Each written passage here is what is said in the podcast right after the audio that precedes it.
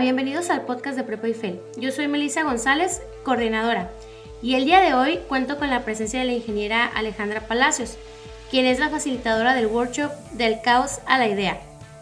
Eh, esto se realiza en el tercer año de Prepa Fel. Profesora Alejandra, muy buenas tardes. Platíquenos un poco de su experiencia en el área empresarial. Hola, buenas tardes.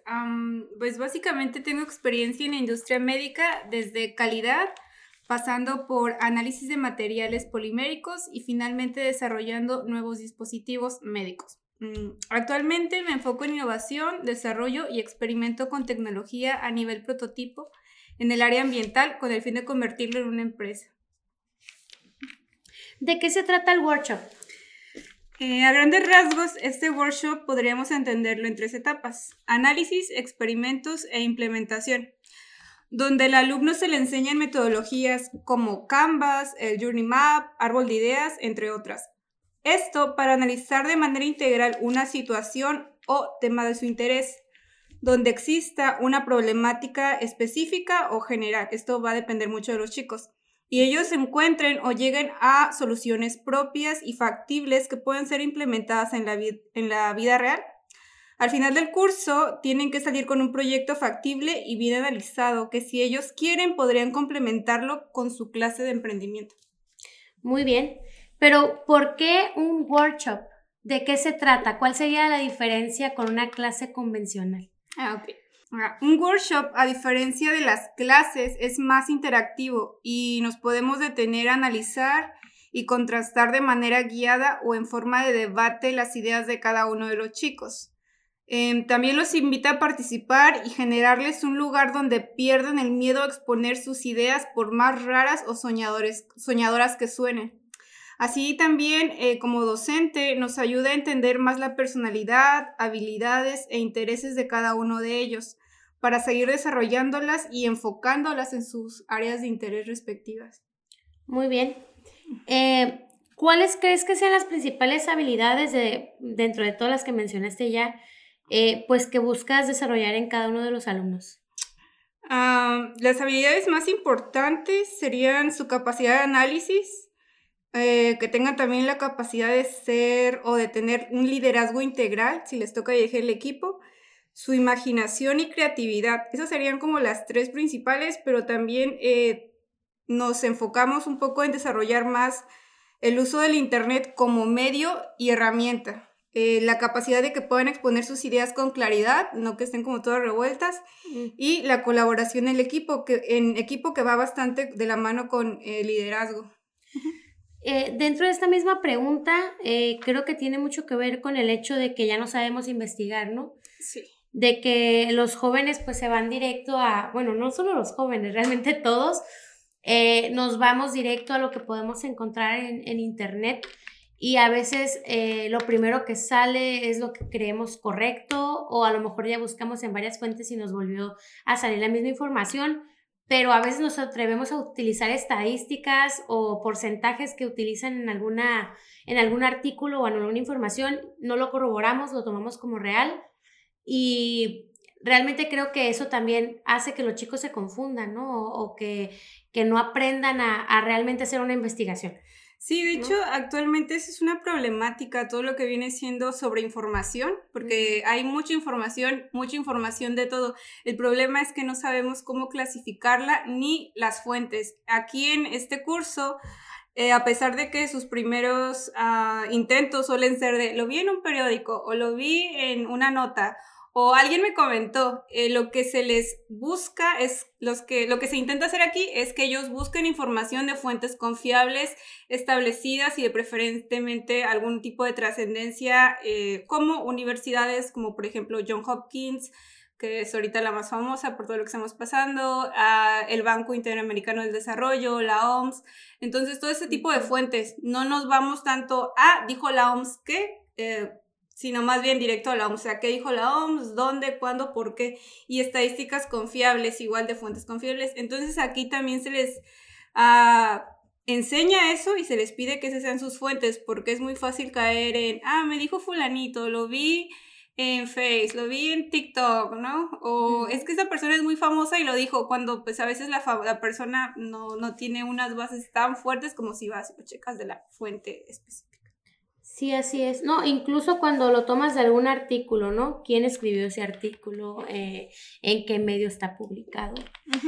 Muy bien. Sí, eh, ¿Por qué buscas impulsar las habilidades blandas? Bueno, sabemos que dentro de la metodología de, de Prepa y FEL pues se busca trabajar con, las habilidades blandas porque creemos que son igual o más importantes a veces que las técnicas. Este, pero para ti, ¿cuál es su importancia? Las habilidades blandas, tanto personalmente como mi experiencia, etcétera, eh, son la llave para implementar cada una de nuestras metas ya que estas habilidades nos ayudan a desarrollarnos integralmente y sobre todo adaptarnos a los rápidos cambios en los que estamos experimentando año con año.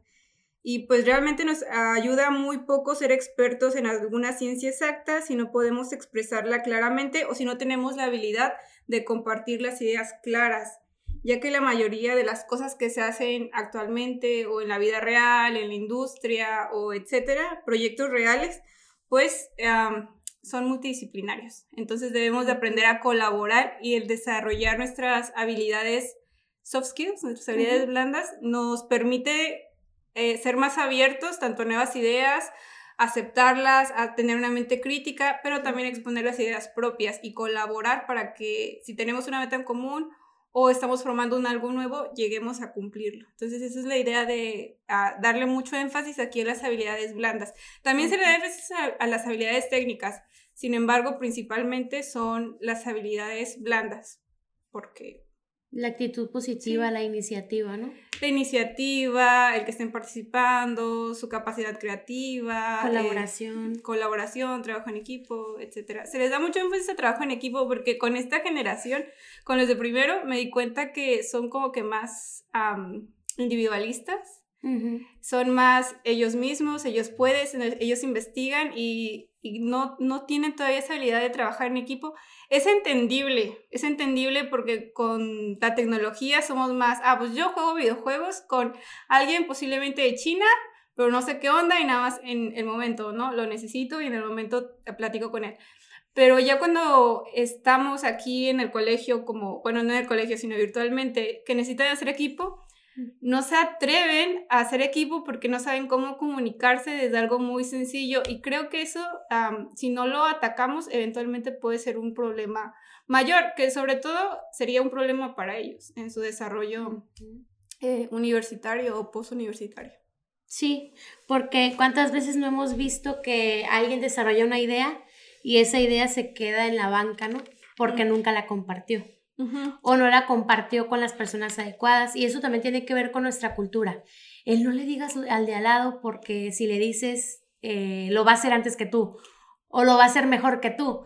Y no piensas en que a lo mejor esa persona pudiera colaborar contigo.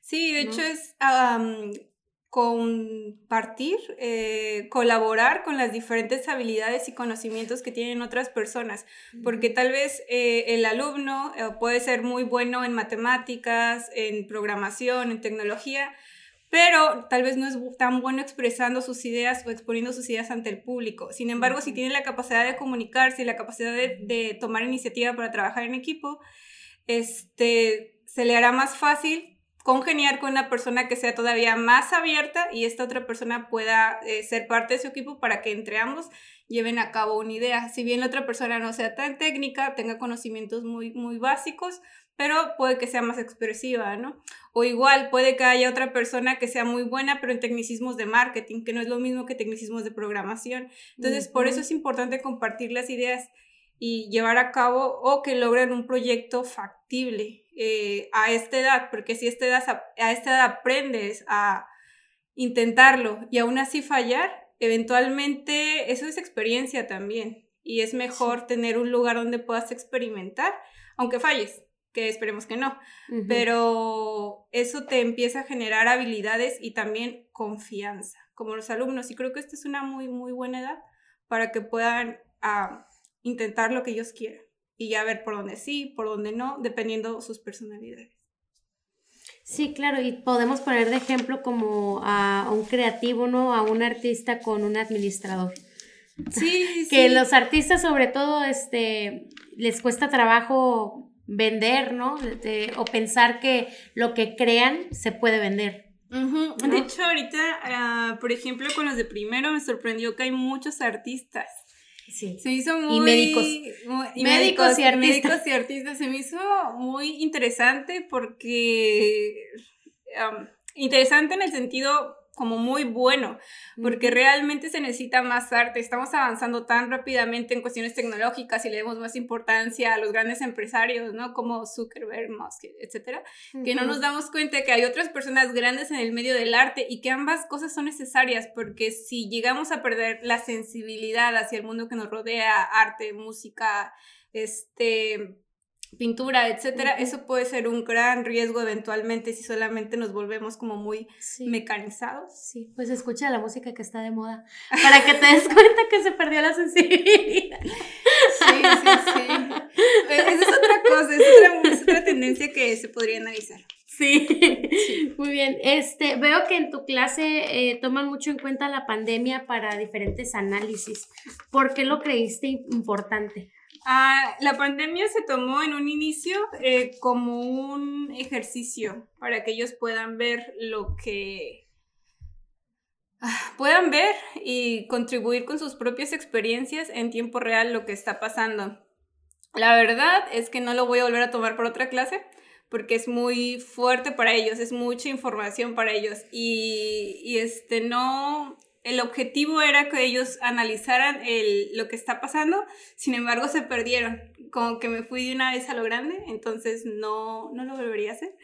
Pero eh, el tema de la pandemia todavía es más grande y eh, después de esta crisis nos va a quedar bien en claro un antes y un después. Entonces sí es importante verla. Eh, la pandemia está siendo nada más el detonante para acelerar aún más los cambios sociales y tecnológicos que ya se venían viendo durante la última década. La década que nos tocó vivir a muchos de nosotros, los que andamos en los 30, nos tocó ver eso. Y, pero pues es algo que ya se venía viendo, no es algo que, ay, de pronto apareció la pandemia y ya, ¡pum!, todo cambió. Eso no es cierto, ¿no? Pero sí va a ser como un... pero ¿cuántos años lo aceleró, no? Sí, lo aceleró bastante. Dicho, no lo aceleró, estamos en ese proceso.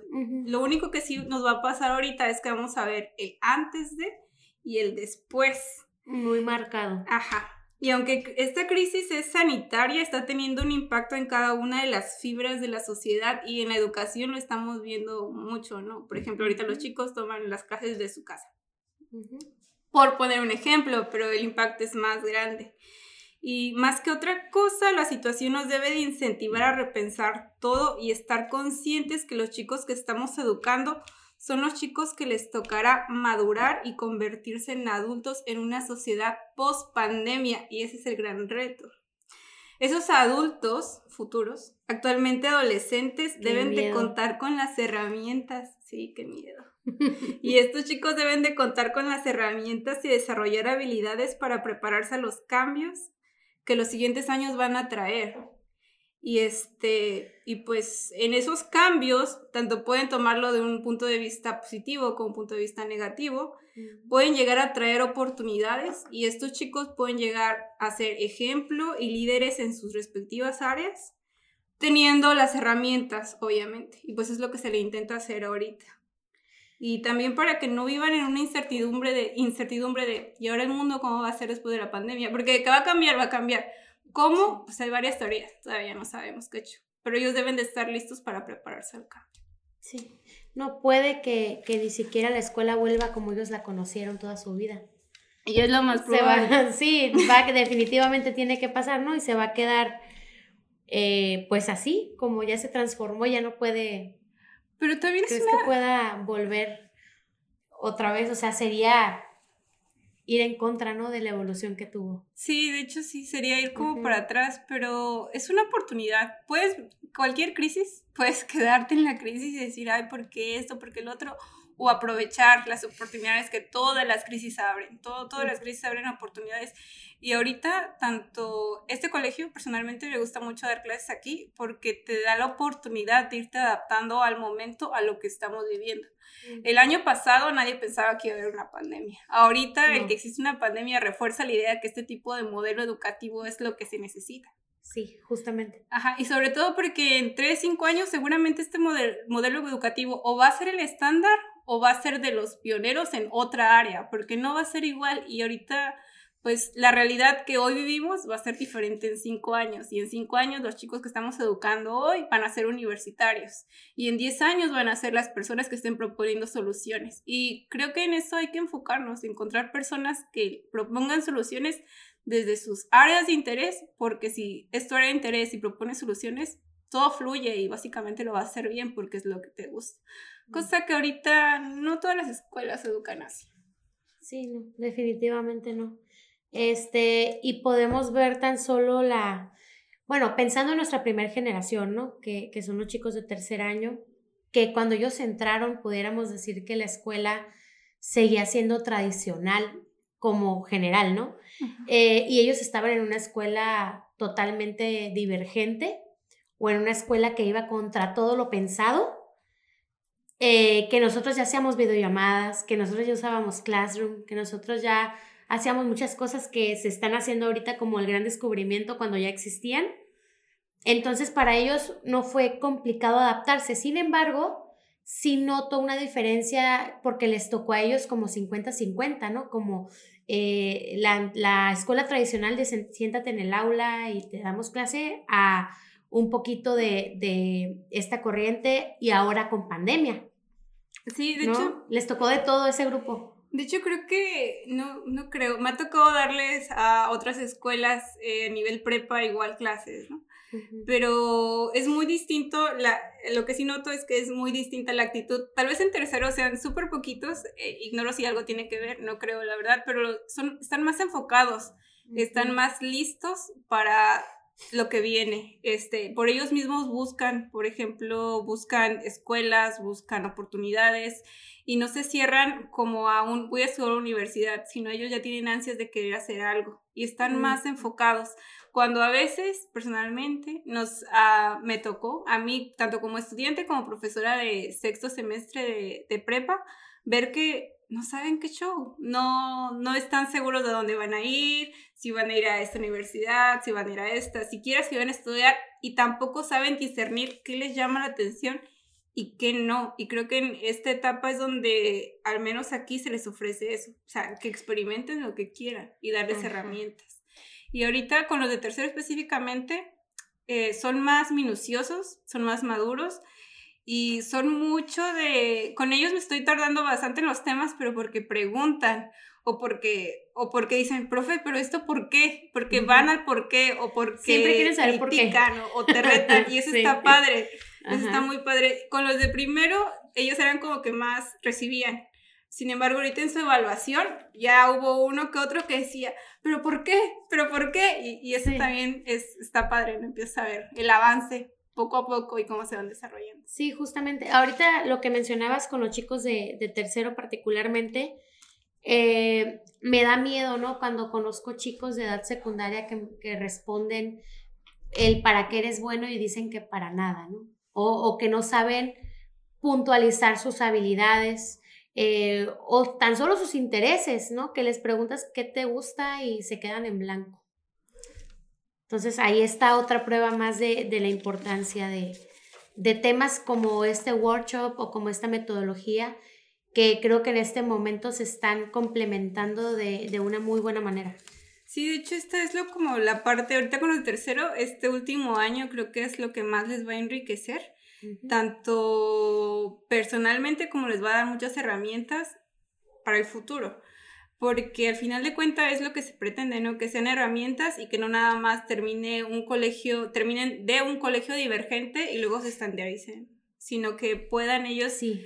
buscar su lugar, sus intereses y que sean, eh, estén comprometidos con sus intereses y seguros, porque si estás seguro y si ya experimentaste lo que no te gusta y ya sabes lo que sí quieres, entonces vas por lo que realmente te interesa y eres bueno en ello y tienes las herramientas y habilidades para ser excelente en lo que sea que te dediques.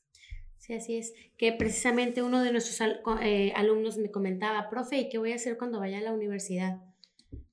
Me voy a sentir bien raro porque pues va a ser como volver a lo normal, ¿no? Eh, buscar una escuela en donde se me ofrezcan este tipo de experiencias va a estar muy complicado, ¿no? Marco, Marco Ramos. Ah, ok. Sí, de hecho. Le mandamos un saludo a Marco. Sí, un saludo a Marco. Espero que lo escuche. De hecho, creo que, creo que ahorita, ahorita, y, todo es por la pandemia, se abre como ese, ese un gap donde no sabemos tampoco cómo va a ser la universidad en seis meses. Entonces puede que tanto ellos puedan proponer un tipo de educación de me hace falta esto, necesito esto, lo complemento con esto que lo encuentro en internet, este, hacia las universidades en las que ellos van a elegir o la universidad misma, sea la que sea, se dé cuenta que esas herramientas son necesarias, más que por ah, ir con las tendencias, es porque son necesarias, porque pues, el mundo ya no es lo que era, ni lo que es hoy, va a ser mañana, etc. Y las necesidades se vuelven cada vez más específicas, ¿no? Lo vemos en las carreras. La especialidad de la especialidad de la especialidad ya no es tan general como antes. Ajá, sí. Sí, sí, sí. Bueno, Ale, eh, fue un gusto tenerte aquí como invitada, como docente también, eh, impartiendo este workshop. Eh, muchas gracias por compartirnos tu experiencia, también la experiencia que has tenido con los aprendices de manera muy particular. sé que se están formando y están desarrollando habilidades blandas para el futuro. No, pues pues gracias por escucharnos. Cualquier duda, pues ya saben dónde estamos. En el Colegio IFE. Sí, claro. Síganos en Facebook, Prepa Instagram. Prepa IFEL. Ah, no, Colegio IFEL. Preguntas, las que gusten, etc. Sí, claro. Muchas gracias. bye. Bye.